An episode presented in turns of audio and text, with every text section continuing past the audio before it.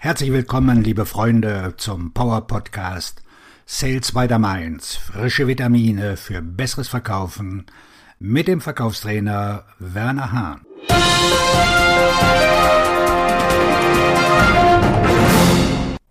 Was sein Jahresplan 2022 benötigt. Sie können einen Jahresplan aufstellen, aber Ihr Plan muss auch ausgeführt werden. Er darf nicht nur ein Traum sein.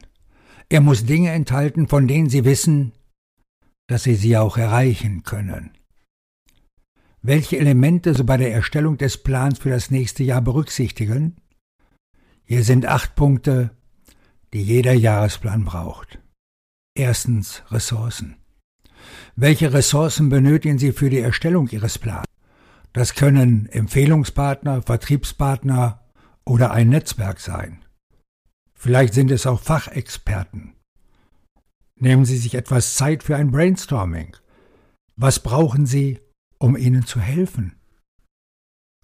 Wenn ich erst einmal festgestellt habe, was ich brauche, wie werden Sie es bekommen? Es ist an der Zeit, konkret zu werden. Was ist der Zeitrahmen?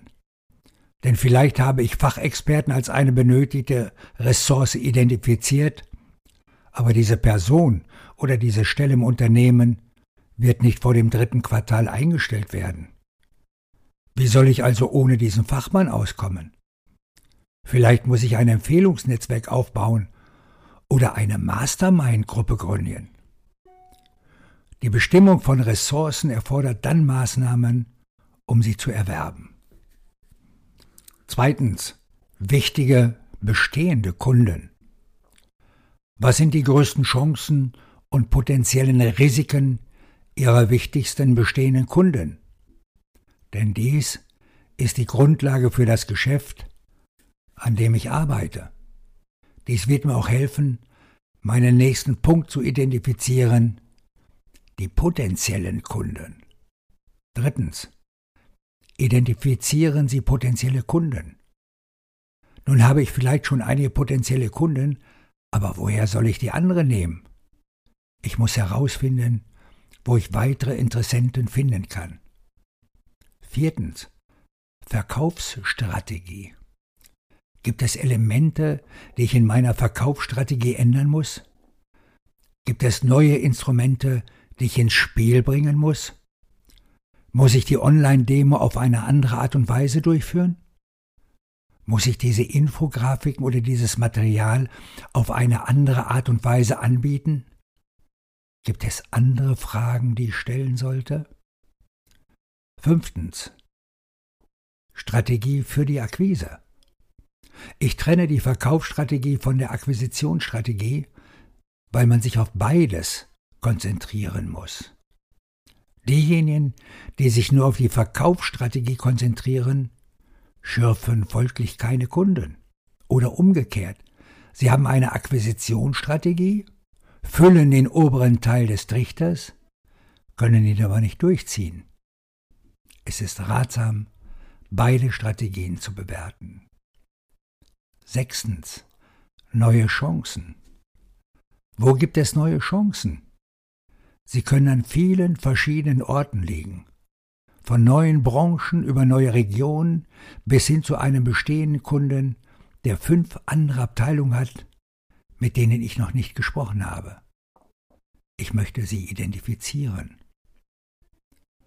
Siebtens. Wertversprechen.